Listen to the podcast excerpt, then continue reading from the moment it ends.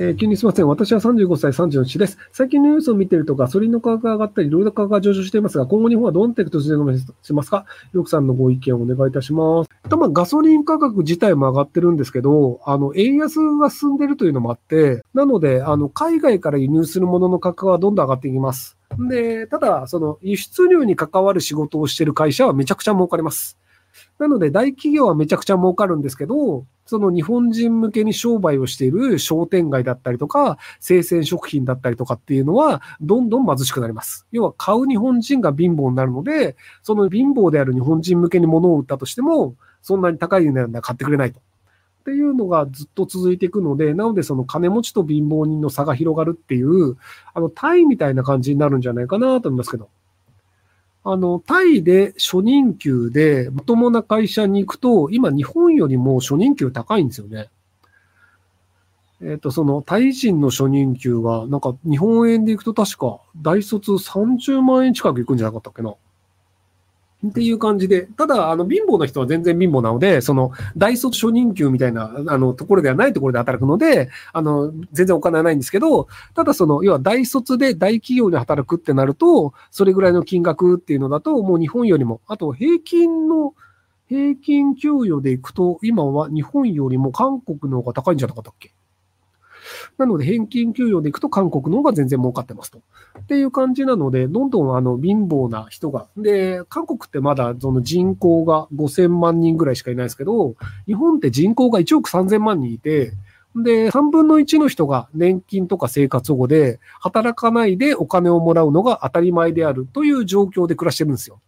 で、日本憲法があるので、その人たちが生活に必要なお金を出すというのはもう決まってるので、なので残りの3分の2の人たち、で、まあそこに子供とかも含まれるので、多分、えっ、ー、と、4、残りの30分の2、66%のうち、多分40%ぐらいの人たちが頑張って残りの60%を食わせるっていう状況に多分もうなるんじゃないかなと思うんですけど、要はその日本の、え、ー、と、平均年齢がもうほぼ50歳で、で、ほぼ50歳の人たちって働かなくてもあと何年かしたら年金になるよねっていうふうになってたりするので、なので頑張って働いて日本社会を良くしようというよりは、むしろ逃げ切った方がいいよねっていう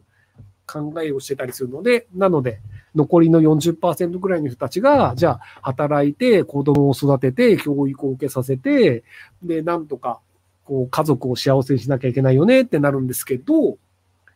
えー、年収1500万円ぐらい超えると、子供を海外に行かせようとし始めるんですよ。インターナショナルスクールとか。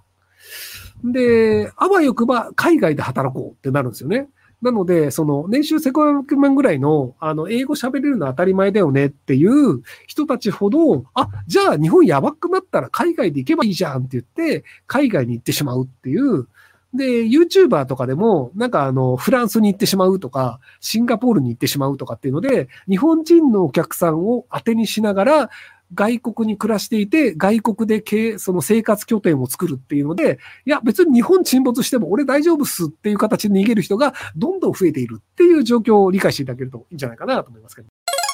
え前回の放送でトラックから滑って背中を骨折し医療センター入院のものです。コンビニバイトを考えず労災伸ばします。えもし労災伸ばす場合、どのくらい先まで伸ばすでしょうか？えっと、いくらでもあの痛い痛いって言い続けると骨折が治った後も、その、えっと、要は、えっと、ムチ打ちって、あの、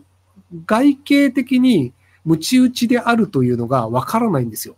要は、レントゲンを取っても CT スキャン、CT スキャンを取っても、この人が本当にムチ打ちかっていうのはわからないんですよ。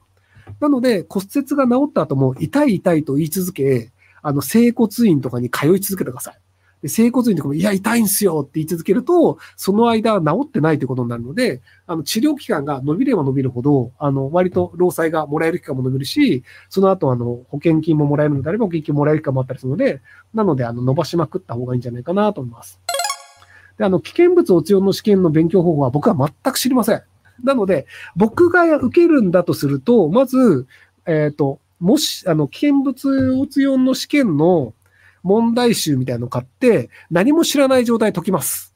で、解いてみて、で、あの、答えを見て、で、な何十点取れるのかを確認します。で、その分野によって、そのなんか用語集とか、あとなんかこれはこういうふうに扱ってくださいみたいなルールだったりとか、っていうのでなんかまあ、いろんなそのカテゴリーが分けられると思うんですよ。で、そのカテゴリーごとに、大体そのこのカテゴリーだったら勉強して伸びるよねとか、なんかあの、実地経験とか、そのねあの、このなんか溶接の仕方みたいなだと、やったことねえからわかんねえよとかだと、もうそこは捨てようみたいなので、なのでその捨てる部分と勉強して取れる部分っていうののカテゴリーを分けて、勉強して取れる部分の、あの、暗記だけでなんとかなる部分で、とりあえず、あの、点数を何点まで上げたら合格点までいくよねっていうところで、じゃあ、ここの部分を終えりゃいいだけだから、この部分を終えるんだったら何日だから、試験の前の何日前にやったら、これでいけるよね、みたいな逆算をしてやるんじゃないかなと思います。